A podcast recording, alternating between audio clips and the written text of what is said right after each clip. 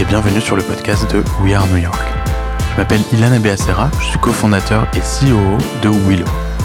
Je suis ici à New York depuis 15 ans, avec un passage de 2 ans dans la Silicon Valley, et toutes ces années j'ai eu la chance de faire la connaissance de beaucoup de Français qui font rayonner la France aux États-Unis, et ce dans tous les domaines.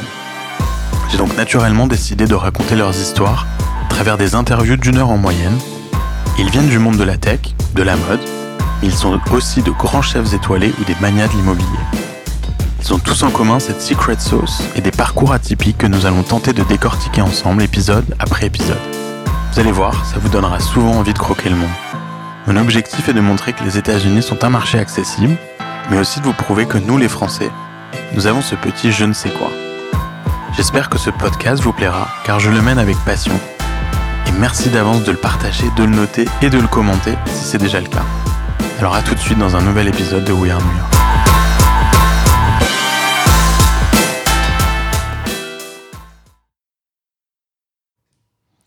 Bonjour à tous et bienvenue dans ce nouvel épisode de We Are New York. Aujourd'hui, je suis accompagné, je crois que c'est une première, de Renaud de Raison, qui est euh, co-founder et CTO d'une boîte qui est publique depuis peu. Alors déjà, bravo Renaud. Merci Eliane, merci de me recevoir. eh ben écoute, c'est un grand plaisir. Donc on, a beaucoup parlé de toi et, comme tu le sais, moi j'aime bien euh, discuter avec des gens qu'on connaît moins en France. Euh, je crois que c'est ton cas et d'ailleurs j'ai pas trouvé énormément d'informations sur toi online, donc c'est super. On va pouvoir te découvrir vraiment entièrement.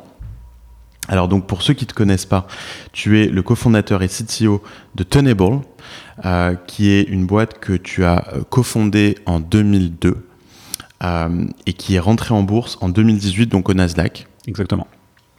Et à part ça, en fait, t'as pas, euh, pas vraiment bossé plus que ça. Euh, c'est à peu près ta seule grande expérience professionnelle de toute ta vie. Voilà, techniquement, c'est mon, c'est mon premier emploi. C'est magnifique.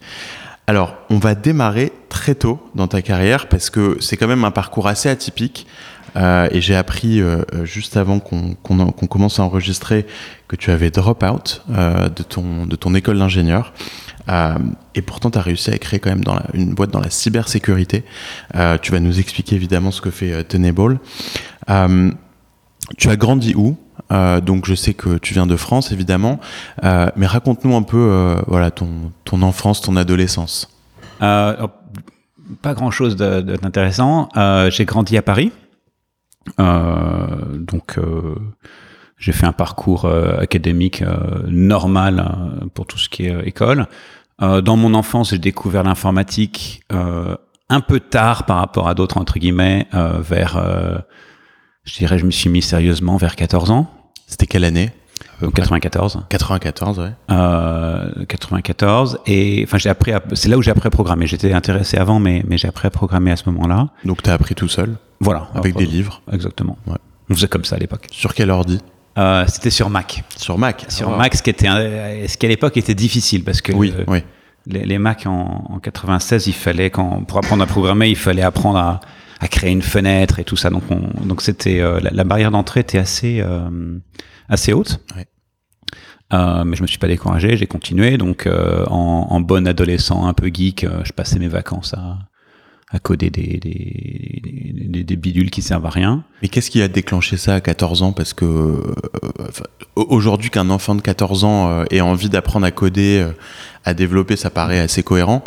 Mais en 94, moi, je suis né la même année que toi, donc 80, donc je me rappelle très bien de 94. J'étais pas du tout dans. J'adorais l'informatique, mais c'était les la fin des Amstrad et tu vois, c'était plus mhm. le jeu. Il euh, y a quelque chose qui t'a déclenché euh, cette, euh, cette envie? Bah, En fait, j'ai été très longtemps consommateur, entre guillemets, de, de, de logiciels sur mon, sur, sur, mon ordi. Euh, mais en fait, oui, à bout d'un moment, j'ai eu envie de, de, prendre le contrôle et un peu de, de lui faire faire quelque chose.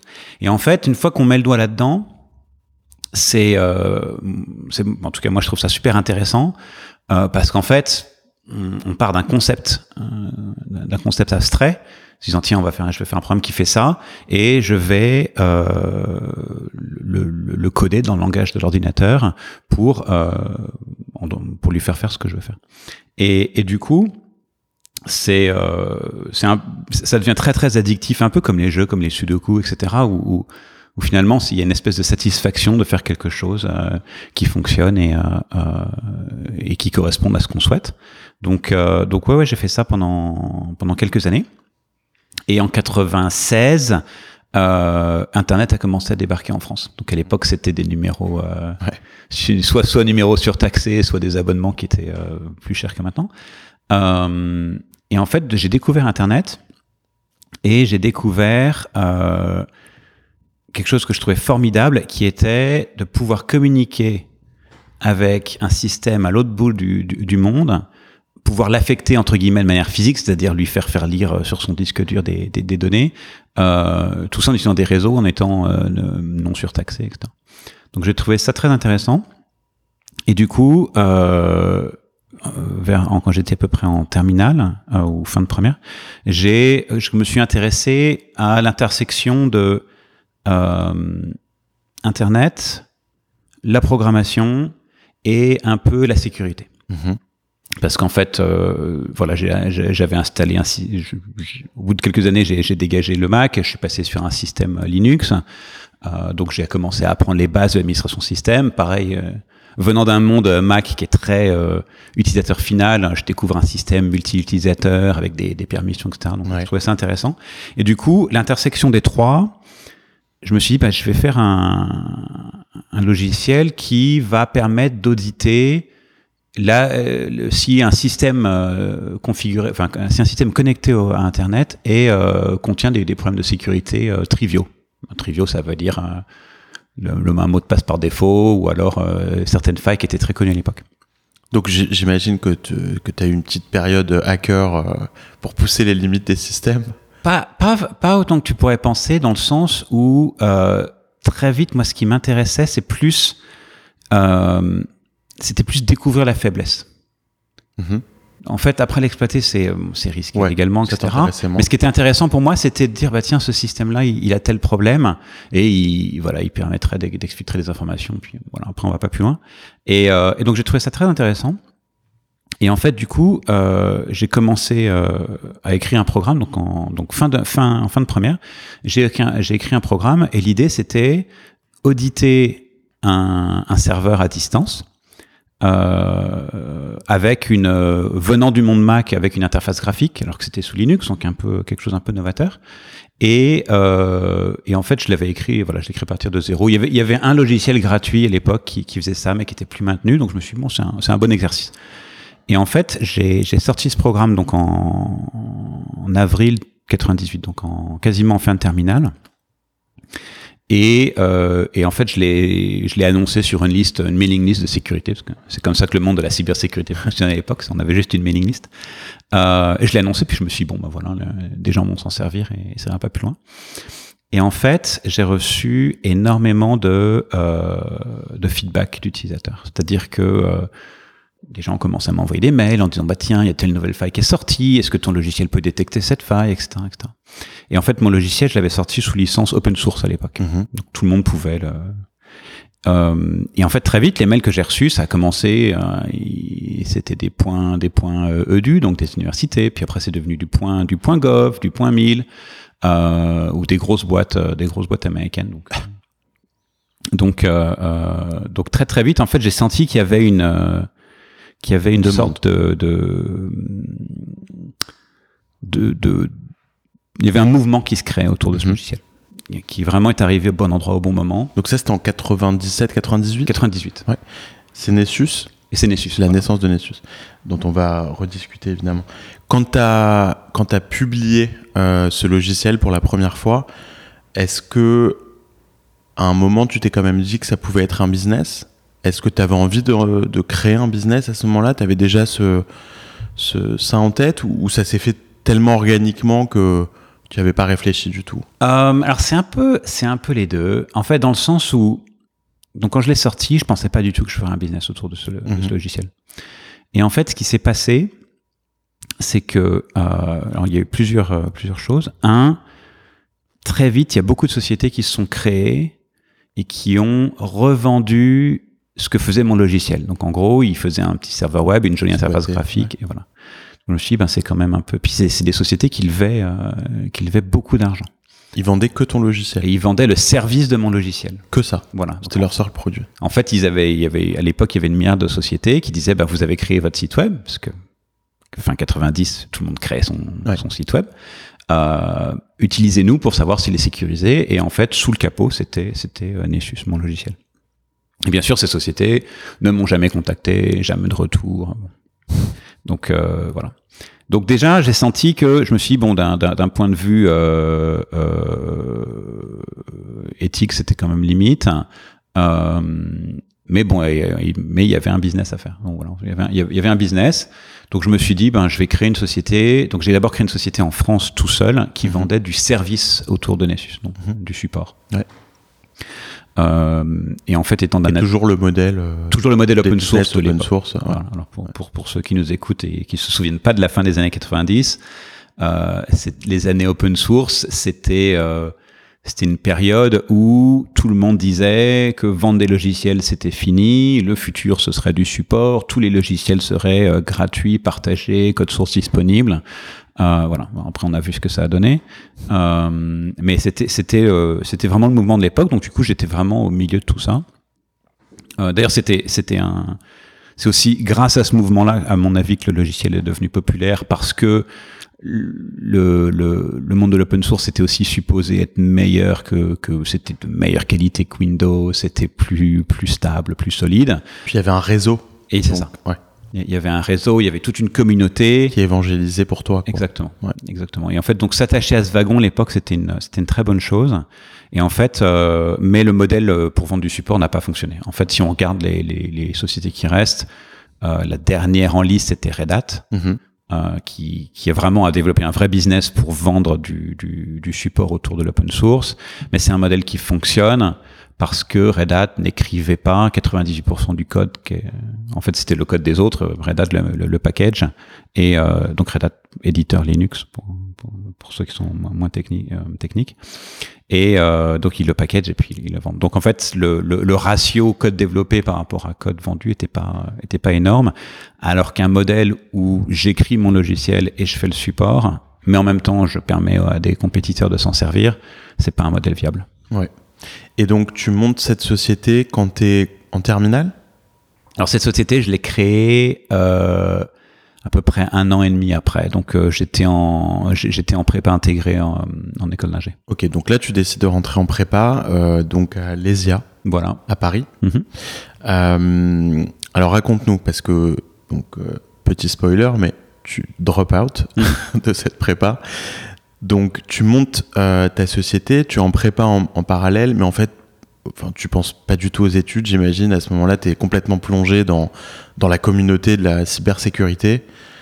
Euh, Ouais. Et tu te dis, euh, bon, ça sert à rien que je continue, c'est En quoi fait, en fait, ce qui s'est passé, c'est, euh, ah, en fait, ma société, je l'ai créée juste après avoir drop out. Euh, en fait, ce qui s'est passé, c'est que moi, ma scolarité, j'ai détesté ça. Ma, ma scolarité euh, lycée, collège, Tout. J'ai détesté ça euh, parce qu'en fait, je trouve que la la, la manière de de- de- de- d'éduquer, le, le, le fait de donner de l'information un peu au compte-goutte, le, le, le, le fait d'apprendre des choses qui m'intéressent pas forcément. Je vais prendre un exemple tout bête. Hein, euh, euh, quand, quand on a un test en histoire et puis il faut, faut, faut donner la date de telle bataille, je veux dire, euh, on a des bouquins, on n'a pas besoin de les connaître par cœur. Quoi. Enfin, c'est des détails, mais, mais, mais voilà. Et je trouve que donc j'ai détesté tout ça et je savais ce que je voulais faire. Je savais que je voulais être dans l'informatique, qui était une matière qui n'était pas du tout enseignée euh, au lycée. Qu'il est toujours pas d'ailleurs, non? Et je sais pas. Euh, Je crois pas. hein. Ouais, ma connaissance, il y a toujours pas de, de cours de code ou. Ouais, ouais, c'est, c'est un, ouais, je, je- je- peut-être que des écoles font des initiatives, je sais pas. Mais, mais effectivement, enfin voilà, donc moi j'avais mon, je savais ce que je voulais faire. J'ai, euh, voilà, j'ai été patient entre guillemets. Je termine euh, la terminale, ça y est, j'ai mon bac. Je me dis bah ça y est, je vais faire des études qui, dans une école dont, dont le nom contient informatique, je vais me, je vais euh, enfin faire ce que je veux. Et en fait, comme c'est une école d'ingénieurs, c'est une école d'ingénieurs dite généraliste. Donc en fait, en prépa le- intégrée, c'est surtout maths, physique et euh, 4 heures d'informatique par semaine à un niveau... Euh, que tu avais déjà dépassé depuis longtemps. c'est ça, un niveau de base. En fait, euh, euh, voilà, à l'époque, il y avait des... En deuxième année, Donc, je, je suis parti genre en décembre. En deuxième année, c'était des TD de 4 heures en informatique. Et euh, enfin, c'était censé nous tenir occupés de, pendant 4 heures. Et en fait, au bout de 20 minutes, moi, j'avais, j'avais fini. Quoi. Donc, euh, donc, euh, euh, enfin, et c'est pas que je suis particulièrement brillant, c'est que, c'est que. L'avais fait, quoi. Voilà, ils, Ouais, t'avais appris ça. ils apprennent aux gens à marcher. Bon, si on sait marcher, il n'y a pas besoin d'aller euh, d'y passer 4 heures. Euh, et du coup, donc, j'étais un peu déçu parce que je, ça voulait dire euh, au niveau études, je continue euh, de faire ce qui m'intéresse, enfin d'apprendre ce qui m'intéresse pas. Euh, et puis il y avait toute cette mouvance autour de mon de, de, de, de mon logiciel, toute cette dynamique qui fait qu'effectivement, le, le- très vite, en fait, j'ai commencé à être invité à faire beaucoup de conférences. Donc, mon, donc j'ai commencé à faire des conférences à- en France, et puis après, j'ai été invité à faire des conférences à l'étranger pour parler du, du logiciel. Euh, donc très vite, c'est venu en conflit avec euh, euh, ma présence en cours. Et en fait, euh, voilà, au, bout d'un moment, on a décidé que, d'un commun accord, que c'était qu'il était temps de de- de- de- de- d'avoir de, de se séparer. Mais ce, Euh, qui est, ce qui est intéressant dans ce que tu dis, euh, que tu savais très tôt euh, ce que tu avais envie de faire, c'est quand même extrêmement rare. J'ai Mhm. plutôt l'impression qu'en général, c'est l'inverse. C'est-à-dire qu'on sait très très tard ce qu'on a envie de faire. Avec le système. D'ailleurs, je sais pas si c'est que le système français, mais peut-être que le système éducatif américain. En tout cas, il est très différent, le système Mhm. éducatif américain. Mais euh, qu'est-ce qui a fait, tu penses que. Est-ce que, est que dans ton éducation, est-ce que tu as des parents ou de la famille entrepreneur, enfin, qui, qui ont déjà monté des, des, des boîtes avant T'as jamais été, euh, euh, tu penses, euh, attiré vers ça pour des raisons purement euh, euh, purement familiales ou... Non, en fait, c'est marrant parce que d'abord, j'étais dans, dans ma famille, j'étais le un peu l'exception en faisant euh, de l'informatique. Mes frères et sœurs ont fait du droit. Euh, mon père était banquier, donc pas du tout, euh, pas du tout de notion entrepreneur. Euh, mais en fait, à l'époque, l'informatique c'était pareil, c'était quand même beaucoup en mouvement. Et, et, et tu vois, quand je dis je savais ce que je voulais faire, je savais que c'était dans l'informatique. Mhm. Après, après bon, c'est déjà pas mal. il y a une spécialisation. Ouais. euh, voilà, je voulais programmer parce que je trouvais ça sympa. Après, il y a une spécialisation sans fin. hein. Euh, mais voilà, mais oui, oui. Enfin, j'ai toujours senti cet appel-là. Effectivement, c'est un peu atypique. Et je me souviens aussi que j'avais eu ces- ce, ce- ce débat-là avec euh, justement avec mon école euh, d'ingé, qui me certifiait que non, je ne savais pas ce que je voulais faire. Et, et, et en fait, de leur point de vue, Typique, ouais. bah, de leur point de vue avec, avec le recul, maintenant que je suis, maintenant que je suis dans le club des vieux cons, euh, je comprends que c'est difficile parce que il y, y a un côté où, où, où les- le système éducatif veut ouvrir l'esprit des, des élèves et dire ben et c'est un peu c'est un peu le culture le- vraiment le, le- la grande différence entre les États-Unis et la France c'est c'est cette espèce de, de, de culture générale. Cette notion de culture générale n'existe pas ça n'existe pas dans les écoles Non. américaines. Et donc en fait eux ils disent ben non tu sais pas ce que tu veux faire faut que tu restes euh, faut que tu restes ouvert d'esprit. Peut-être que tes connaissances en physique seront utiles parce qu'effectivement peut-être que prenons un exemple hein, j'aurais peut-être fini euh, supposons que je que finalement je n'ai pas créé de société que je finisse chez Apple peut-être que mes les notions physiques seraient utiles si je participais euh, au développement de prototypes de, de, de matériel donc effectivement on sait jamais euh, donc je comprends leur point de vue mais après, euh, du, du mien, il y avait aussi ben, moi ce que je ressentais. Je savais Ouais. que j'avais, j'ai jamais eu aucune attirance pour tout ce qui est euh, hardware. Donc le, le- ça c'est pas du tout mon truc. Euh, donc moi c'était pure, euh, voilà, c'était pure logique entre guillemets, pure programmation. Donc faut, faut trouver le, le bon équilibre. Et après effectivement, euh, voilà, euh, que ce soit le, le lycée, que ce soit le, une école euh, d'ingénieurs, bon bah ils ont un certain nombre d'élèves, ils peuvent pas, ils peuvent pas se spécialiser. Bien sûr. donc voilà, je jette pas la pierre, mais mais mais voilà, Oui, c'est un toi, peu ça te correspondait pas. voilà, moi Ouais. ça me correspondait. pas. Et donc, ok, tu quittes Lesia. Mhm. Euh, tu montes ta société juste après, mais tu es toujours seul, Toujours j'imagine. seul, ouais. Alors, c'est quoi le, le, le process à ce moment-là? Est-ce que tu te sens capable de monter une société? Comment- Est-ce que tu vas chercher des cofondateurs? Alors, Comment ça fonctionne? Alors, en fait, début donc- de Tenable donc en fait, c'était pas Tenable en 80, à cette époque-là, c'était pas encore, c'était c'était Nessus Consulting. Ok. Euh, donc là, j'étais donc ouais, j'étais tout seul. Euh, J'avais mon mon papa qui m'aidait pour la, la paperasse, parce qu'à l'époque, c'était quand même plus compliqué de créer une société qu'aujourd'hui. Euh, et en fait, j'ai récupéré quelques clients parce que euh, parce que voilà, avec ma communauté d'utilisateurs, euh, mais j'avais pas cette euh, cette confiance que euh, en fait, il y avait plusieurs choses. C'est que un, j'étais, je me sentais pas assez en confiance pour engager quelqu'un, dans confiance dans le, la source de revenus, sachant que euh, ben, se séparer de quelqu'un, c'est c'est très difficile. Alors c'est difficile aujourd'hui en France, elle était encore plus euh, à l'époque. Euh, et du coup, ça me bloque beaucoup parce que je me retrouvais à, à tout faire. Je me retrouve à prospecter, à développer, à, à faire le support. Euh, donc je voilà donc je la, la société vivotait mais je cherchais un modèle un peu plus euh, un peu plus stable et euh, et en fait il se trouve que un de mes futurs co-associés donc de, de Tenable pour le coup euh, me contacte un jour par mail me disant euh, me disant écoute euh, moi j'aime bien ce que ce que fait ton logiciel pour scanner un serveur et en fait ce que je voudrais c'est travailler avec toi pour qu'on développe une solution qui permette de, de, de, de- d'auditer tout le réseau, toute l'infrastructure digitale. Donc le, le faire à grande échelle en fait. Et, et en fait c'est exactement ce que moi je voulais faire de mon côté aussi. Enfin c'était la, la première. arrivé au bon moment. Toi, ouais. Voilà. Toi, t'étais arrivé aussi à cette idée-là. Exactement. Ce qui était la, la, la- c'est la progression naturelle. Et en fait, euh, lui, donc euh, Ron, il, euh, il avait déjà fondé une société qu'il avait revendue, donc il avait un peu une expérience. il venait d'où? Alors lui, il était, lui, c'est un Américain. Ok. Et en fait, il avait fait une société qui faisait de la détection d'intrusion, donc d'intrusion euh, informatique. Ouais. Donc je le connaissais, je l'avais rencontré à des, conférences de sécurité. Il, voilà, bon contact. Crédible. euh, Tout à, il était crédible, bon, bon contact. Et, du coup, il me, euh, donc quand il m'a contacté, moi c'était un moment où je me posais de grandes questions. La réalité du marché est et était que euh, le marché du logiciel, ça se passe aux États-Unis. Le marché de la sécurité, a fortiori, c'est aux États-Unis. Et du coup, je lui ai dit, ben, banco, moi je suis, je suis partant. Et, euh, et donc là, il m'a contacté, c'était en 2002. Euh, et le temps de faire le créer la société et les visas, 2003, j'étais euh, j'étais aux États-Unis. Et donc, t'atterris où? Et j'atterris dans le Maryland. Alors ça, Parce que lui était là-bas. parce que lui était là-bas. On a un autre co-associé, Jack, Jack, qui lui était dans la région de Washington, mais qui est à côté Ouais, du ouais, Maryland. ouais. Euh, et du, du coup, je suis parti de euh, Paris 6e à euh, Columbia, Maryland, qui est une, une banlieue, une banlieue du Maryland, comme, comme il y en a beaucoup. Maryland, parce que c'est près des organisations gouvernementales, j'imagine, ça, ça... Alors, ça aide un C'était peu. vos clients ou Ouais, alors ça, vos clients c'est devenu nos clients. Euh, en fait, le Maryland, c'était pas mal pour créer une société avec le recul, parce que il y a beaucoup de talents.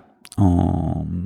Il y a beaucoup d'ingénieurs euh, là-bas avec tout ce qui est entre la NASA, entre la, les- toutes les agences gouvernementales et puis toutes les, tous les contracteurs qui travaillent pour ces agences, Ouais, les, les ouais. Lion et compagnie. Euh, donc il y a beaucoup de talents et avec un coût de la vie qui Ouais. à l'époque était beaucoup plus faible, enfin qui est encore aujourd'hui quand même beaucoup plus faible que New York ou euh, les grandes villes. Donc en fait, c'était pas mal pour créer une société. Et euh, donc moi, le, bah, mis à part le, le choc culturel de, de voilà de, de, de passer d'un Ouais. centre-ville à, à un endroit où il faut prendre sa voiture pour acheter du pain, euh, si on trouve du pain. Si tu trouves du pain. C'est ça. euh, mis à part le choc culturel, c'était pas mal. Et du coup, j'ai fait. Donc t'es arrivé seul, hein, enfin je veux Je dire. suis arrivé, ouais, je suis arrivé pas de littéralement le sac famille, pas de femme, euh, Ouais, pas- tout seul. seul. Je suis arrivé littéralement le sac au dos.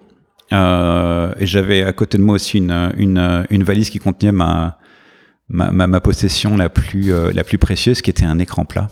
Oh. Un écran plat 20 pouces, qui à l'époque c'était, c'était encore nouveau. Euh, donc voilà, je l'ai apporté de France. euh, euh, Ouais, c'est les petites choses. hein. voilà. Et Ron habitait là-bas? Et Ron habitait là-bas. Ok. Et donc là, vous, vous créez cette société ensemble. Vous levez pas d'argent? Non. Alors ça c'est, ouais, c'est curieux. C'est une des grandes parties intéressantes de, de ton histoire. On va en parler. Mais je crois que vous levez pas d'argent pendant 10 ans. Voilà. En fait, on a, on a grandi, on a eu des, des seeds avec des angels euh, au tout début, mais en fait, très très vite, on, on a développé la société de manière organique. Donc, Ouais. on, on de l'équilibre, donc euh, pas de bénéfice, mais pas de, pas de déficit. Ouais. Et on a fait ça pendant, pendant 10 ans. Ouais. Et ça, c'est très impressionnant.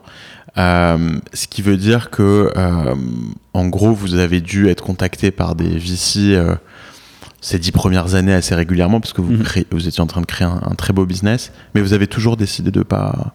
Alors ouais, parce qu'en fait, au tout début, on a été contacté par, par des VC. Et en fait, euh, on a regardé, hein, on va- parce qu'on n'est pas, on n'est pas sectaire. Euh, on regardait un peu ce qu'ils offraient et en fait, c'était 2003, c'était encore, il y avait encore l'effet post.com, donc les Mm. VC étaient frileux. Ils voulaient investir, mais dans des termes, euh, voilà, en gros, c'était la série A, c'était, ils prenaient 51%. euh, Ah ouais.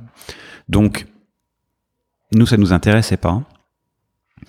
Euh, et du coup, ce qu'on a fait, c'est que, du coup, voilà, donc on, on, on l'a dit, on leur a dit que c'était pas le moment. On a développé le business, et en fait, dans le temps, on a toujours maintenu un, un contact avec euh, avec des VC de, de plusieurs firmes pour euh, pour les tenir au courant de, de bah, du statut de voilà quelle est la croissance combien d'employés on a etc et ce qui est important parce qu'ensuite par la suite le jour où on, on décide Ça va vite. voilà c'est beaucoup plus facile de c'est beaucoup plus facile d'avoir créé un lien comme ça. Et donc ouais pendant dix ans on n'a pas levé d'argent. Et en fait le détail intéressant c'est que euh, et et le, le business a, a grandi de manière euh, ah, c'était pas une roquette mais c'était pas non plus euh, mais c'est voilà, une, une rapide, croissance ouais. mais voilà Ouais. et en fait au bout de dix ans euh, donc on avait euh, je pense qu'on était on devait être une 150 personnes à l'époque et en fait, un jour, il y a un, un, un cabinet de, de, de, de conseil euh, qui en fait nous avait placé. Il y a des cabinets de conseil qui font des classements de Ouais. d'éditeurs. Et en fait, ils nous avaient mis dans les dans les derniers. quoi. Et on, on les contacte, on leur dit mais mais pourquoi? Et En fait, ils nous disent ben non mais euh, Tenable, vous êtes pas euh, vous êtes pas euh, fiable. La preuve, personne ne veut investir chez vous. Alors on leur dit ben non, c'est un choix. En fait, on n'a pas besoin parce que euh, on est profitable, donc on n'a pas besoin d'argent. Et en fait, ils nous répondent non non, mais des sociétés profitables en cybersécurité à votre à votre stage, Ah, ça ouais. n'existe pas. Ouais. Donc euh, donc voilà, donc preuve que vous n'êtes pas fiable. Incroyable. Et du coup, on a fait notre série A. Euh, Ça vous a donné envie de. mais c'était juste voilà c'était juste pour euh, pour gagner de la crédibilité Ouais. sur le marché mais en fait quand- bon au-delà de ça ce qui est intéressant c'est c'est c'est de dire si si si des si ce cabinet pense là pense ça c'est aussi ce que des clients vont penser et aussi ce que des gens qu'on veut recruter vont penser Mhm. Donc on s'est dit ok on va lever des fonds et du coup on a fait notre série A avec euh, Excel Partners donc, Mhm. euh, Ouais. qui, qui était un qui est un beau fonds de VC on les a, on les a pris parce que euh, euh, parce qu'ils étaient Vous avez pu choisir, j'imagine. Voilà. Vous aviez le choix. euh, on a pu choisir et c'était un des critères, c'était de prendre un, ce qu'on appelle du top tier, donc euh, donc c'était euh, General Catalyst, un peu un peu tout ça.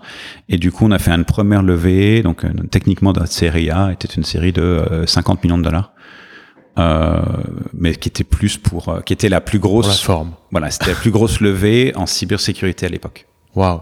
Et hum, à ce stade, vous étiez à quoi en termes de chiffre d'affaires? Euh, faudrait que je le retrouve. de, de, de très loin. Enfin, on est dans les dans les dizaines de millions? Ouais, on est dans les Ouais. dizaines de millions. Ouais. Ouais, ouais. Euh, et, et en termes de valo, 50 millions, euh, vous aviez vous avez pu décider de à peu près de ce que vous vouliez. Ouais, c'était une valo de 250. D'accord. Et Donc euh, Donc euh, ça, ça a envoyé un message. En fait, ça, ça, ça a envoyé un message dans, dans, dans le, Ouais. le monde de la cybersécurité. on est là, quoi. Faut compter sur nous. Voilà, Ouais. ça nous a beaucoup aidé pour le recrutement. Mhm. euh, parce qu'en fait, à chaque fois qu'on a fait des levées, euh, on passe à un calibre au-dessus de, de, de, de candidats. Euh, et globalement, globalement, c'était euh, c'était très positif. Ça nous a aussi permis, en parallèle, euh, du coup, qui dit VCs dit euh, arriver au board. Et en fait, ils nous ont apporté une euh, discipline qu'on n'avait pas forcément. Et, et je vais donner un exemple de tout bête. Premier board meeting. On, Vous aviez combien de board members à ce stade? À ce stade, c'était euh, c'était les, les VC, c'était les seuls externes. Donc il y avait Donc il y avait. toi au board, ouais, moi j'étais, enfin moi je suis observateur. board de, de- ouais, en fait, c'est compliqué, mais. Ouais, ouais, je. Mais du coup, il y avait donc il y avait deux fondateurs et euh, et deux VCs, donc board de quatre. ok. Et, et Pas en- évident 4 pas évident. parce que 2 contre 2 potentiellement. Bon, euh, sur le papier, parce qu'après en pratique, En fait, ça en- se passe bien. En pratique, c'était 3 contre 2, mais mais puis ça se passait bien. Mais en fait, pour, pour revenir sur la discipline, euh, je vais donner un exemple tout bête. Premier board meeting, on avait dit, euh, je sais plus qu'on ferait, euh, je dis n'importe quoi, euh, 8 millions de dollars de chiffre d'affaires euh, au premier trimestre, et on en a fait 10. Donc euh, on se dit, ça, ça va être un board meeting facile, et on y va. Et euh, et en fait, on annonce les chiffres et je vois que euh, Ping Lee, donc le, le, le partenaire chez, chez Excel qui nous qui s'occupe de nous, et je vois dans, dans son attitude, je, je vois qu'il est pas, il a pas l'air ravi. Mhm. Et en fait, et, et très calmement, il dit ben le problème c'est que vous savez pas vraiment, vous, vous savez pas vraiment expliquer pourquoi vous avez fait 10 au lieu de 8. Donc le jour où vous ferez 6 au lieu de 8, Je saurais pas vous saurez pas l'expliquer non plus. Donc en fait, c'était toute cette notion de, de, de forecast qu'on n'avait pas, qui en fait, euh, donc le, Ouais. le, le forecast, en gros, c'est ben, au début du trimestre, les vendeurs nous disent, euh, moi je vais faire tant, et plus et tout au long du trimestre, c'est euh, un coup de fil hebdomadaire avec toutes les toutes les euh, personnes en charge de, des territoires, et où en fait il y a une évaluation semaine à semaine de, euh, ok, je pense que j'avais dit que De je ferais 100, conversion euh, du en fait, je pense que je peux monter à 120, puis il y a tel autre qui dit, ben, moi, je pense que je vais faire 80, etc. Et, et, mais, mais l'idée d'un forecast, c'est qu'au début du trimestre, le chiffre qu'on annonce, il est euh, à 10% du chiffre qu'on qu'on fait à la fin. Et, et en fait, avoir des, des swings dans un sens ou dans l'autre, c'est pas bon parce qu'effectivement, c'est-à-dire qu'on on contrôle pas le business. Bah c'est l'inverse. Donc c'était très, euh, voilà, c'est ce genre de, de c'est un exemple parmi d'autres. hein. Mais du coup, ils nous ont apporté cette espèce de discipline qu'on n'avait pas euh, et qui nous a aidé du coup à, à continuer de grandir. Très intéressant cette, euh, cette expérience. C'est vrai, parce que quand tu drives ton business un peu bootstrappé, Mhm. j'imagine que que tu fasses 7, 8 ou 10, bah, de toute façon, c'est c'est Ouais. des bons chiffres. non, mais c'est ça. En fait, pour, eux, c'est voilà, c'est la discipline parce qu'en fait, en- ensuite, quand le business commence à grandir, euh, il y a des phases où euh, où on sent que ça commence à craquer aux coutures. Et en fait, il y a plusieurs choses. C'est que déjà, euh, dé- déjà, on, on sent que ça craque aux, aux- coutures, mais c'est- c'est c'est plus un sixième sens qui dit que les résultats sont, sont bien, mais, mais je sens que il y a- donc donc euh, donc c'est important d'être discipliné pour euh, réfléchir est-ce qu'on réorganise les équipes, et voilà est-ce qu'on change les, les objectifs, etc. Donc premier point. Et, et l'autre point, c'est que euh, un business qui est en croissance, c'est un business où tout va bien. Et on n'a pas beaucoup, on n'a pas vraiment l'occasion de se mettre, de- de- d'avoir des, des, des grosses remises en question parce que tout va bien. Donc c'est Ouais. c'est high five, on rentre chez nous. Euh, or, en fait, c'est quand ça, c'est en situation de crise que euh, que toute la discipline mise en œuvre va servir. Parce qu'en fait, si on a une opération qui est qui est disciplinée, qui est bien organisée, si chacun sait euh, euh, ce qu'il fait et communique, si jamais il y a des événements euh, extérieurs qui font que les que, que le- le- l'environnement euh, économique est difficile, on se retrouve pas à pointer le- du doigt les uns vers les autres en disant bon c'est de la faute, c'est les vendeurs, les vendeurs disent c'est les produits, etc. Non, non. il faut s'assurer qu'en fait tout le monde rame dans la même direction et euh, bah, si on le fait pas déjà très bien quand tout va bien, euh, Ouais. on le fait pas quand ça va pas. Et en dehors de la, di- la discipline que t'ont apporté ces, ces fonds, donc Axel, euh, est-ce que tu penses que ça vous a aussi amené euh, encore plus d'ambition? Est-ce que vous auriez fait une IPO sans eux? Euh, Parce que du coup, ils vous poussent à grossir plus vite aussi. Il, il nous pousse à grossir plus vite, euh, moins, moins que tu pourrais le penser. C'est-à-dire que, tu vois, quand, quand, quand on annonçait le, le- voilà, le plan pour l'année, etc., ils, ils ont jamais, euh, ils sont pas arrivés en disant, ah non, vous avez dit que vous ferez 10, vous ferez 15. Euh, c'est plus sur le, voilà, c'est- plus un, un, un, un aiguillage, euh, Ouais, pour scaler, quoi. voilà, c'est un aiguillage stratégique, mais, mais, mais pas, pas tant sur les chiffres que, ah bah tiens, est-ce qu'on est content du, du head of sales? Est-ce que c'est la bonne stratégie?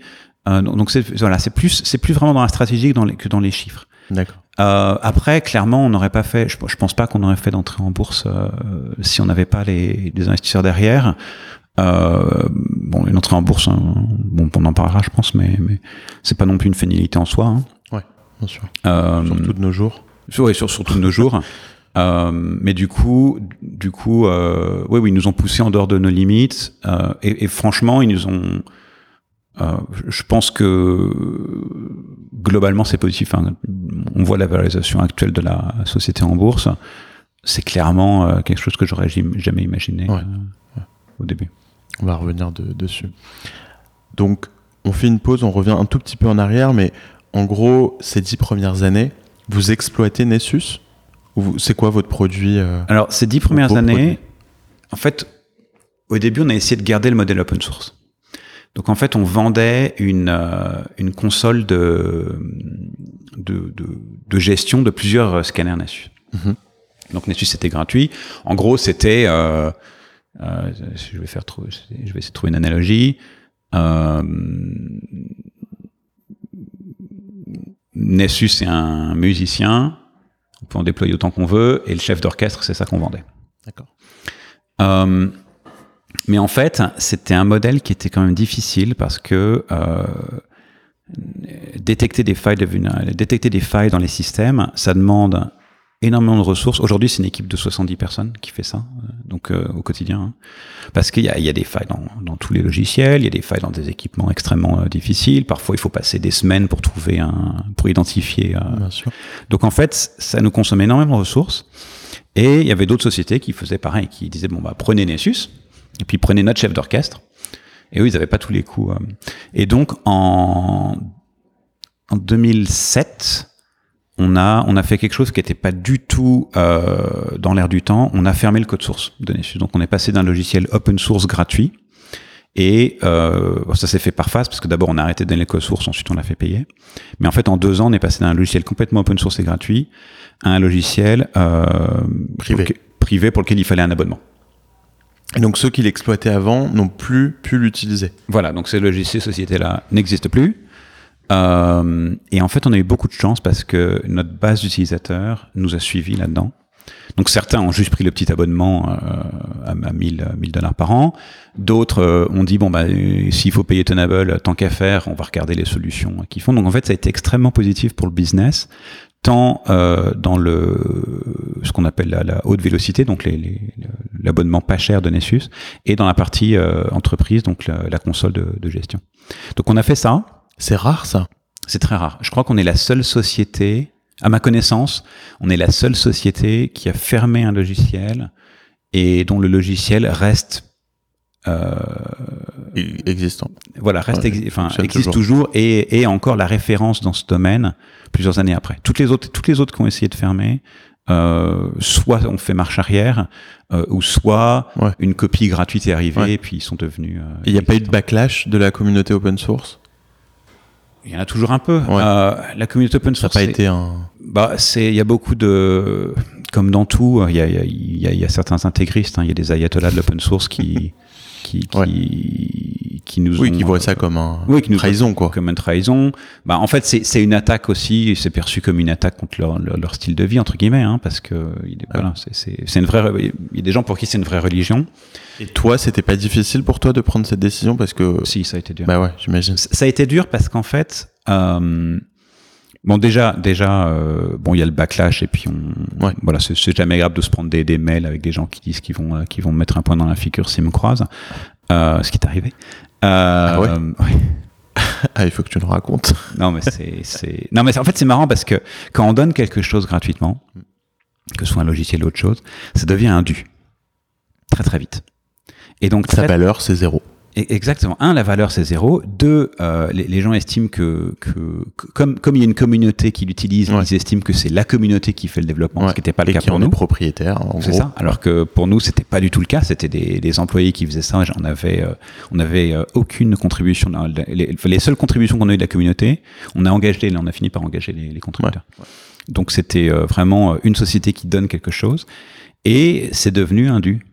Et, et du coup, quand on a retiré ça, effectivement, il y a des gens qui, euh, qui en fait, euh, ben, pouvaient être des consultants qui basaient leur business là-dessus, le- les petites boîtes, etc. Donc il y a eu beaucoup d'émotions. Mhm. Euh, et moi, à titre personnel, euh, ce que j'ai aussi arrêté de faire, c'est que pardon, j'étais invité à beaucoup de conférences pour parler de, de, de Nessus. Et en fait, c'est des conférences en, en cybersécurité à l'époque. C'était des les conférences, on parlait pas de produits commerciaux. Donc c'était des des gens qui parlaient de qui parlent de leur recherche, etc. Et en fait, moi j'avais un j'avais un pass parce que comme le, le- comme le logiciel était gratuit, je pouvais parler de mon logiciel. Et en fait, j'aime pas du tout l'hypocrisie. Euh, donc euh, même si le logiciel, il y avait bon, euh, même s'il était plus open source, il y avait une partie qui pouvait être gratuite. Enfin voilà, mais je me suis laissé pas carré. Et du coup, j'ai arrêté de j'ai arrêté de faire de- des, des conférences. Et j'ai arrêté pendant longtemps. hein. J'ai arrêté de pendant euh, pendant 5-6 ans. Euh, j'ai complètement arrêté le, le, circuit des conférences. Et euh, mais donc ouais non, ça a été difficile.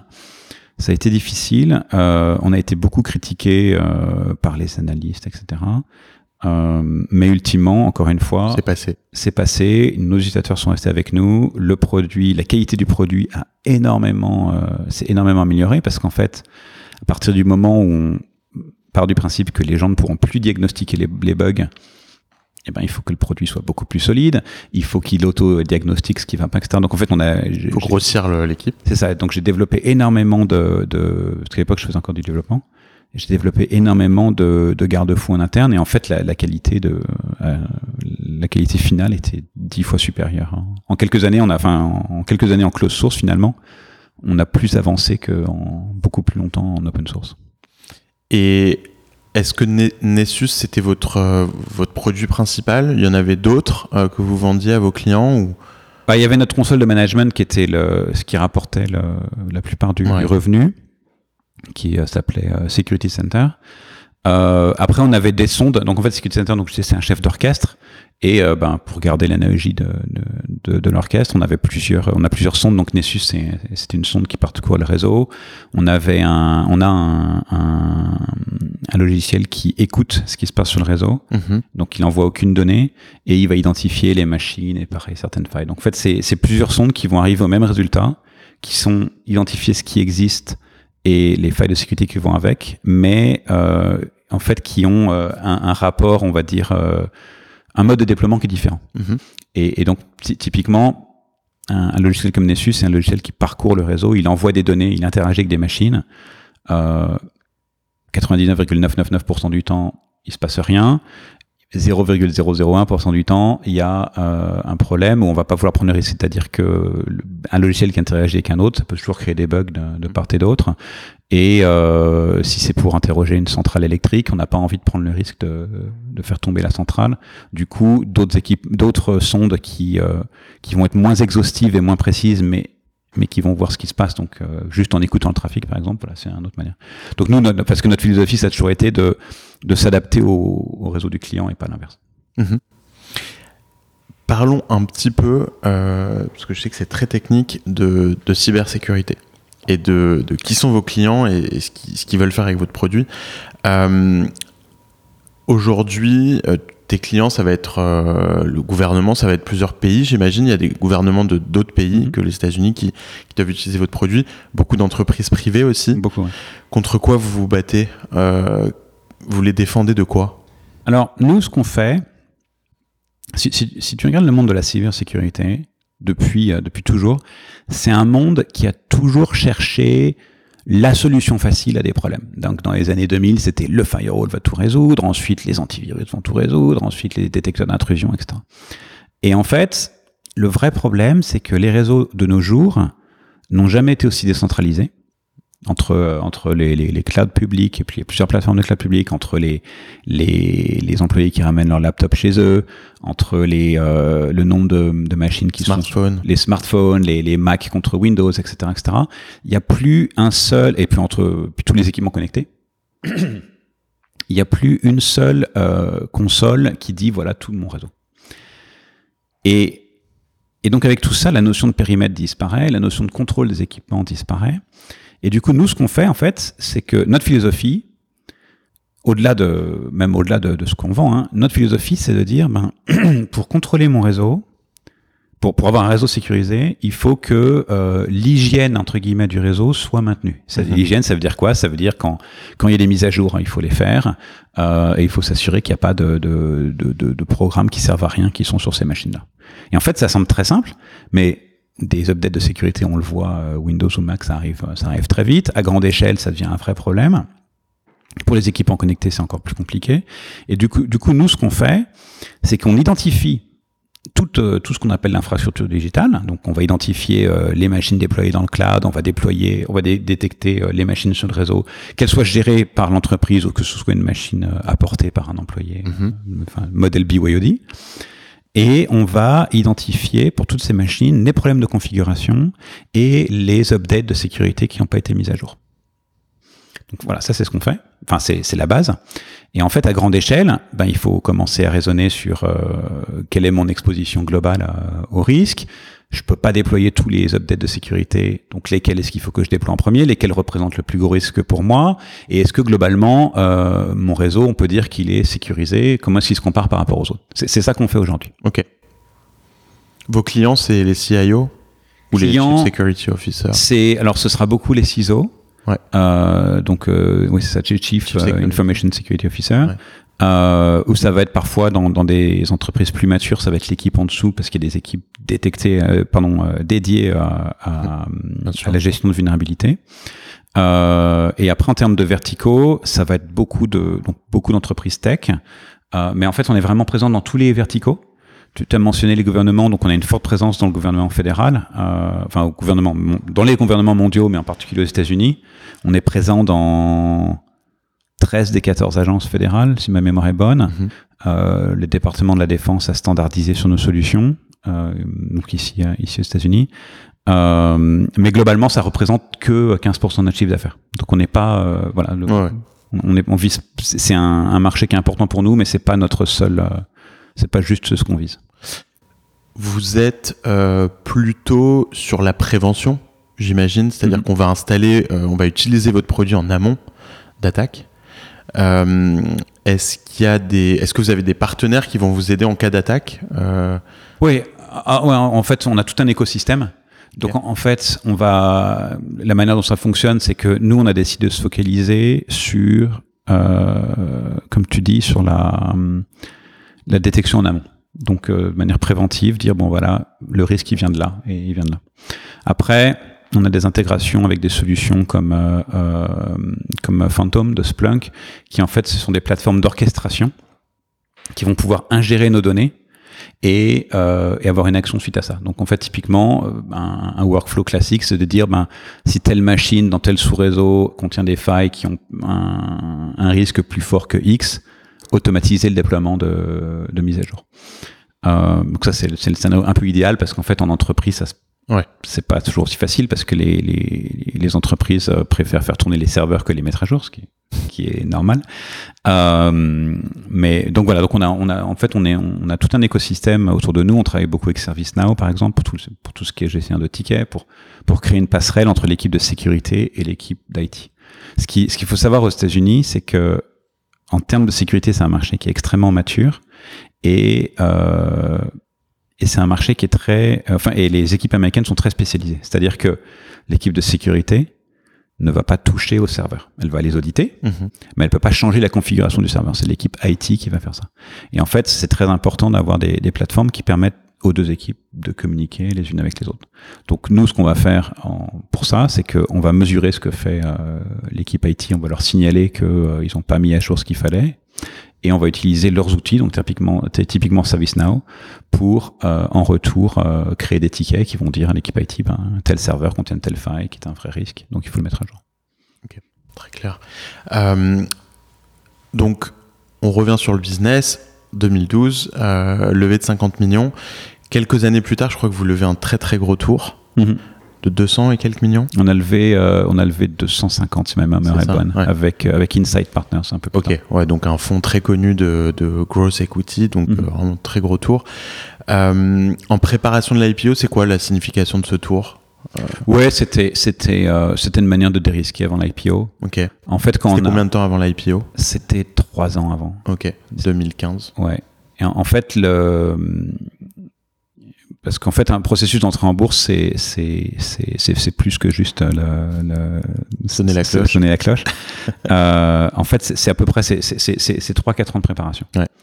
Trois quatre ans de préparation parce que pour nous, en fait, ce que ça a été, c'est un, euh, on vendait nos logiciels de sous forme de licence perpétuelle. On est passé à un abonnement. Donc ça, il a fallu faire cette transition-là. Ensuite, deux, il a fallu qu'on commence à, à fonctionner en interne comme si on était une société publique, c'est-à-dire faire des forecasts très précis, avoir cette pression, cette pression à la fin du trimestre de dire ah, ah, est-ce qu'on va faire le chiffre, est-ce qu'on fait pas le chiffre, etc. Euh, et du coup, voilà, on, du coup, on a, on, a pratiqué pendant, pendant trois ans. Et, euh, et, en fait, ça, ça, a changé aussi beaucoup de choses. C'est-à-dire que on a aussi changé parce qu'on voulait, euh, on voulait aussi maintenir la, croissance. Donc, on est passé de six vendeurs aux États-Unis à, je sais plus, une centaine en, en trois ans. Euh, voilà, on a complètement changé le, le, le go-to-market, la force de vente. Donc, tous ces changements-là, ben, à chaque fois qu'on fait des, des, gros, gros changements, ça, ça implique un risque. Donc, voilà, l'idée de, de Insight, c'était un peu de dérisquer avant Mm. Et euh, vous ayez le temps de, de Voilà. vous adapter à ce nouveau Voilà. mode de fonctionnement. et puis, euh, puis après, on sait. Voilà. Encore une fois, quand on fait des gros changements structurels, on sait jamais comment ça fonctionne. Donc, euh, 2015, donc on est euh, 13 ans après la création de Tenable. Mhm. Euh, vous êtes combien à ce moment-là d'employés? Vous étiez 150 avant la, le série A. ouais, à mon avis, on est, je crois, si ma mémoire est bonne, on était 400 et quelques. Ok. Donc déjà, ça avait euh, pas mal grossi depuis le série A. Euh, Il y a des employés du coup qui sont là depuis pas mal d'années. Les fondateurs sont les mêmes. Est-ce que vous êtes restés euh, Vous étiez trois fondateurs. On était trois fondateurs. Euh, on est donc, Donc Ron, Ron, qui était notre CEO, à l'époque. Euh, il est plus. Qui l'est plus. En fait, lui, il est parti. Euh, À quel moment il est parti en fait après l'arrivée d'Insight. En fait, Ok. il a il, a décidé que euh, enfin il, il- il a décidé que il n'était pas forcément la meilleure personne pour euh, Amener la boîte à Voilà. l'IPO. Ouais. en fait parce que être CEO c'est euh, j'avais en, en fait j'ai, j'ai- j'ai- quand, quand il est parti euh, du coup on a eu tout un processus on a interrogé on, on a fait on a interviewé plein plein de, de CEO ce qui était euh, ce qui était passionnant en Mhm. fait c'était vraiment euh, je pense que dans ça restera dans les, les, les tops de ma, de ma carrière. Et en fait, un des candidats qu'on avait interrogé m'avait dit quelque chose qui était très vrai. Il disait être CEO, c'est un peu comme père de famille. C'est-à-dire que mais des gens, ils sont faits pour avoir un enfant. Des gens, ils sont faits pour en avoir six. Et le gars qui en a un, c'est pas un mauvais père. Celui qui en a six, c'est pas un mauvais père. C'est juste des tempéraments différents. C'est une manière d'opérer qui est différente. Et, et en fait, Ron était parfait pour euh, là où pour, pour jusqu'au point où on était. Mais après, c'est plus du tout le même métier non plus. Bien sûr. Et voilà, donc il a, il a eu la sagesse de, de laisser laisser sa place à quelqu'un d'autre. Ouais. Et ça a pris du temps de trouver un nouveau CEO.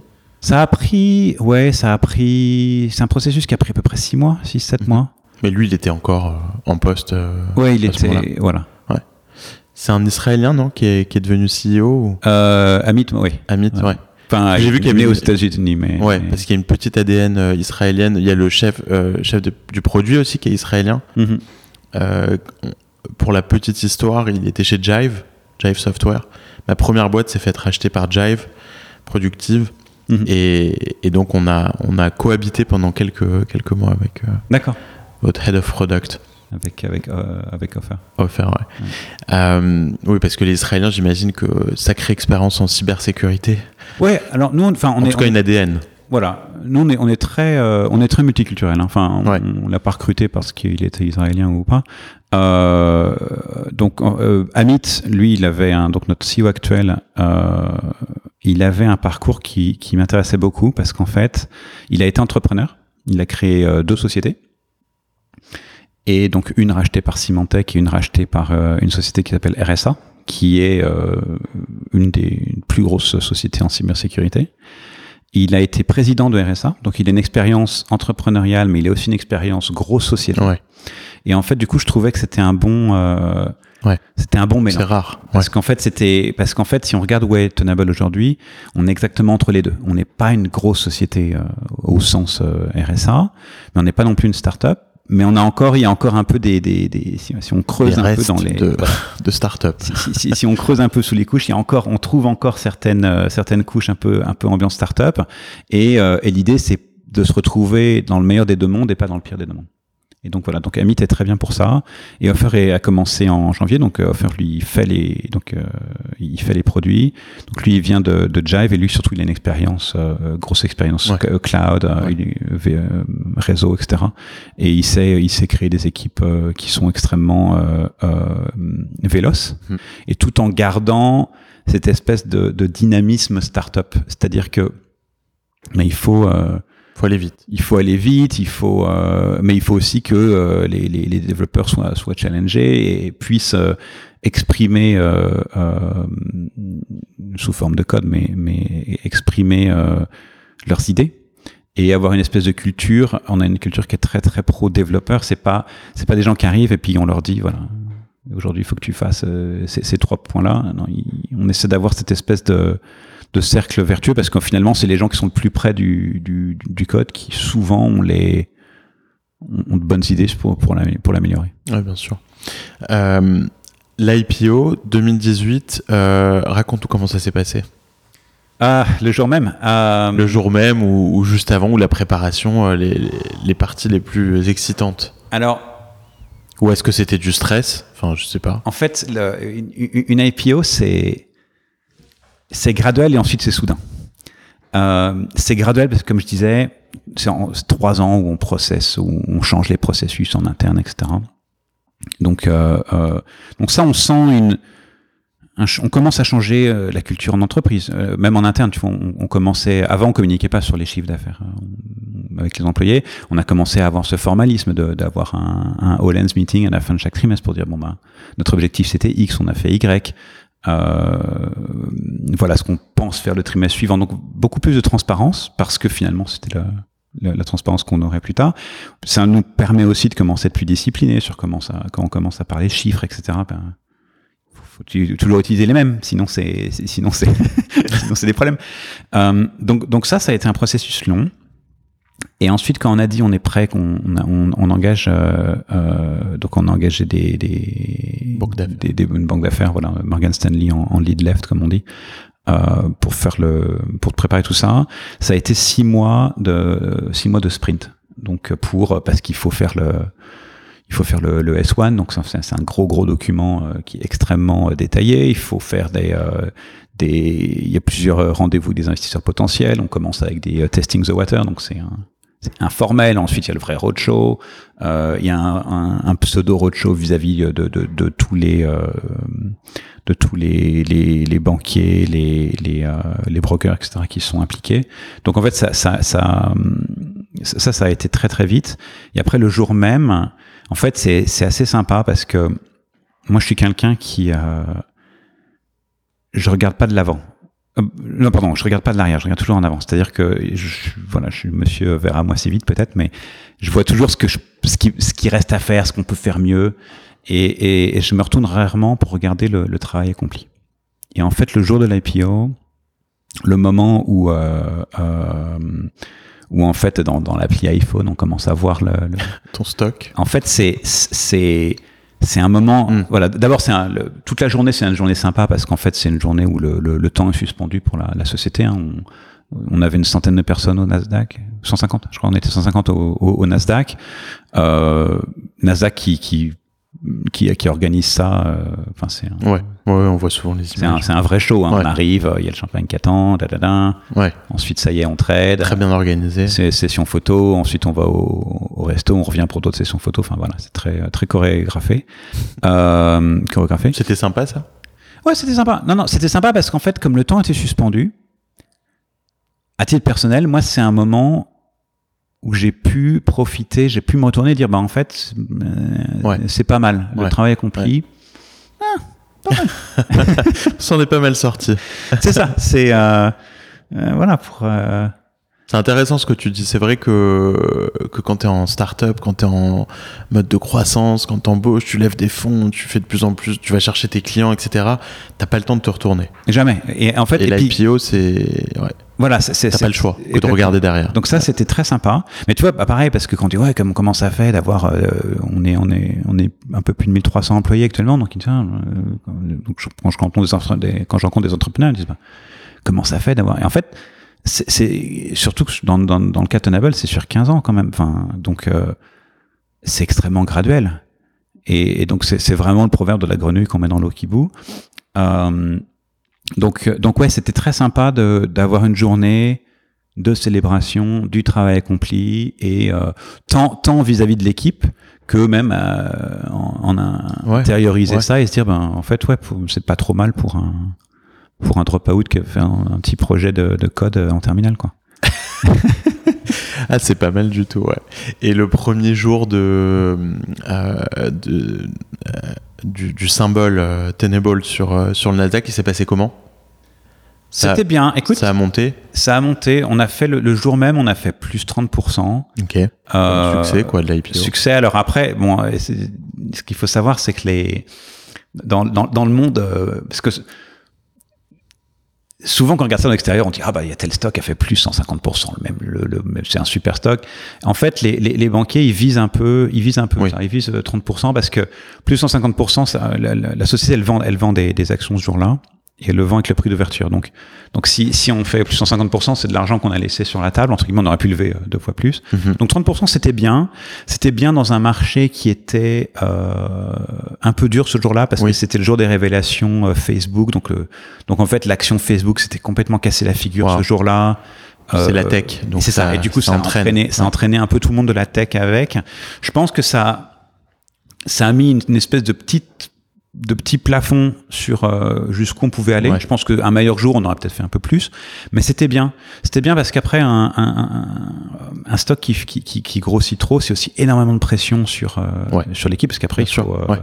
après les attentes elles sont euh, elles, elles sont très fortes. Et euh, donc là, vous êtes, vous avez, enfin, devenir une boîte publique pour le coup, c'est complètement différent. Mhm. Euh, J'imagine en termes de, de gouvernance, mais aussi en interne. Alors vous étiez préparé, comme comme tu le disais avant. Euh, mais alors, comment ça se passe les, les, les, les quarterly reports tous les trois mois, le call avec les investisseurs, etc., les earnings? Euh, Est-ce que toi tu y participes? Euh, bon, J'imagine que Alors j'ai la chance de ne pas y participer. euh, non, les earnings call, on, on laisse ça. Ça, c'est pas évident. C'est c'est le CEO et le CFO. CFO. ouais. C'est en fait c'est le- c'est le- c'est c'est le genre de D'abord, c'est c'est c'est des exercices très précis Ouais. qui sont qui sont assez euh, qui sont assez ennuyeux. Euh, et puis c'est le genre de c'est- le genre de choses pour lequel euh, moins il y a de personnes autour de la table, mieux c'est, hein, parce que c'est un message qui est plus clair. C'est très Donc, formaté. euh, Donc c'est très très formel. En fait, en interne, ce que ça a pas mal changé, le- le- l'IPO, c'est que on a traversé pendant les, je dirais, les deux premiers trimestres, un, un peu ce que, ce que j'appellerais un peu des, des années d'ado- d'adolescence, c'est-à-dire, c'est un peu maladroit, c'est chacun qui prend un peu ses marques. Est-ce que je peux dire en public? Est-ce que je peux pas dire en public? Ah bah là, on est dans une fenêtre de trading qui est fermée, donc est-ce qu'on peut communiquer, etc. Donc en fait, euh, et puis chacun qui fait un peu un excès de zèle. Ouais, euh, ouais. Mais là, mais on, mais on en est sorti. Mhm. Et en fait, euh, voilà, on se rend compte que pour euh, pour 95% des des, des des employés, c'est c'est business as usual. Donc euh, donc voilà, ça change pas grand chose. Euh, si ce n'est que euh, voilà, bah, ils- quand ils se connectent, enfin, ils arrivent au bureau, ils, au bureau, ils regardent le, le stock. Alors, il y a des sûr. bons jours, il y a des mauvais jours. euh, mais mais voilà, non non, ça, ça change pas tant que ça. En termes de, donc tu m'as dit que vous étiez aujourd'hui 1400 employés, Euh, un peu plus de 1300. 1300. ouais. Et en termes de chiffre d'affaires, vous en êtes où? Alors l'année dernière, on a fait euh, en 2018, on a fait 260 millions de chiffre d'affaires. Et là, au premier trimestre, on a annoncé euh, donc euh, janvier-mars euh, de, de 2019, on a fait 80. Donc encore un beau rythme, quoi. Ouais, encore une, une Ouais. croissance, ouais, encore une, une bonne croissance. Euh, et, et, et on on a de la, enfin, le, le, le marché est euh, extrêmement demandeur, donc on, on voit beaucoup d'opportunités. Quand on parle, euh, on sent, euh, on sent une vraie passion pour ce que tu fais. On, J'imagine que, que, que le métier même de, de, de la cybersécurité, c'est quelque chose qui t'a, bah, comme on l'a entendu, qui t'a drivé quasiment toute ta vie. Euh, mais aujourd'hui, euh, 16 ans après la création de la boîte, est-ce que tu as toujours cette excitation des débuts? Est-ce que c'est enfin c'est une- c'est différent? Est-ce que tu, tu l'appréhendes euh, comme juste une nouvelle phase de ta carrière? Est-ce que tu t'y vois dans 10 ans encore? En fait, c'est- marrant parce que. hum, Alors d'abord, tu sais, au début, tu disais, euh, bah, finalement, enfin, on, on- on plaisantait en disant que c'était mon premier job. Euh, mais en fait, pour moi, j'ai eu, euh, j'ai l'impression d'avoir d'avoir traversé dix sociétés. Mhm. Et en fait, et, et je vais contredire, hein, enfin, je vais pas contredire, mais mais quand je disais au début, euh, ben, le système scolaire, il te force à avoir cette espèce d'ouverture d'esprit. En fait, j'ai découvert cette ouverture d'esprit dans le temps. C'est-à-dire que mon métier aujourd'hui, ça n'a rien à voir avec ce que je faisais avant. Je code plus. Euh, je suis tout à fait au courant de, de, de, de ce qui se passe en cybersécurité, mais, mais je vais pas toucher moi-même euh, Ouais. les, les failles. En revanche, euh, bah maintenant, je réfléchis des- à des problématiques de euh, tout, ce qui est euh, corporate development, stratégie à long terme, euh, stratégie j'aide, j'ai- j'essaye d'aider euh, tant que je peux, que ce soit les équipes produits, les équipes marketing, euh, les équipes de vente. Donc en fait, le métier change. Et en fait, moi, ce qui m'a, ce qui m'a toujours passionné, ou ce que j'ai appris à apprécier peut-être, c'est d'apprendre des nouvelles choses et de sortir un peu de ma zone de confort euh, en, de toujours me challenger à sortir de ma zone de confort. Euh, donc que ce soit, euh, moi, je suis passé de de zéro à, à là où j'en suis. hein, je sais pas quel numéro c'est. En termes de, de connaissances justement du, du, du- de la finance. Donc euh, tu vois pour avoir des, des discussions avec le CFO sur euh, qu'est-ce qui se passe, etc. Machin. Euh, qui du coup après faut ben, faut regarder un peu ce qui se passe dans l'économie, etc. En termes de gestion d'équipe, j'ai beaucoup appris sur comment gérer une équipe à, plus grande échelle, comment communiquer avec, avec, tout le monde, etc. Donc en fait, c'est c'est ça qui me qui, qui, m'intéresse. Et, et, euh, et tu vois, typiquement, par exemple, euh, il jusqu'à ce que Amit arrive, je détestais faire des interviews avec la presse. Et même, je faisais pas d'intervention publique. Puis il m'a dit non, non, il faut que tu t'y mettes. Et, et donc, il m'a forcé un peu à sortir de ma zone de confort là-dessus. Et j'ai trouvé ça euh, finalement Agréable. voilà, après, Ouais. bah, je sais pas si c'est agréable. Détendu. Euh, mais, mais tu vois, c'est, c'est, c'est, et, et en fait, ultimement, je trouve ça, c'est ça que j'aime bien, c'est ça, c'est, c'est que, ce que j'aime bien dans mon métier, c'est que le métier de CTO, c'est extrêmement euh, transversal. C'est que, bon, il y a le T de CTO qui est censé être technique, mais en fait, je, je fais pas tant de technique que ça. C'est plus, en fait, c'est, moi, moi déjà, mon, ce qui m'intéresse, c'est de vérifier que, enfin, c'est de vérifier, c'est d'aider, euh, que euh, les produits, le marketing, le, le, le go-to-market aient tous le même message et la même vision à long terme. Donc, euh, assurer une espèce de cohérence dans notre histoire. Euh, mais tu vois, le, j'aime bien, j'aime bien discuter de stratégie, de euh, euh, comment est-ce qu'on communique euh, vis-à-vis de la société, comment est-ce qu'on explique ce qu'on fait euh, de manière plus simple. Donc, donc ça, c'est tant que tant que j'apprends, Tu t'ennuieras pas. voilà, euh, je, je suis content. Et est-ce que tu as commencé à faire d'autres choses à côté de Tenable? Je sais pas, est-ce que tu es devenu investisseur? Est-ce que tu travailles avec d'autres startups? Est-ce que Euh, non, enfin j'ai euh, j'ai investi dans, dans j'ai un, un micro investissement euh, dans, une startup euh, francophone mais installée ici aux États-Unis, qui s'appelle? Screen. Ouais. Aussi dans la cybersécurité, Ouais. j'aime bien l'équipe, j'aime bien le produit.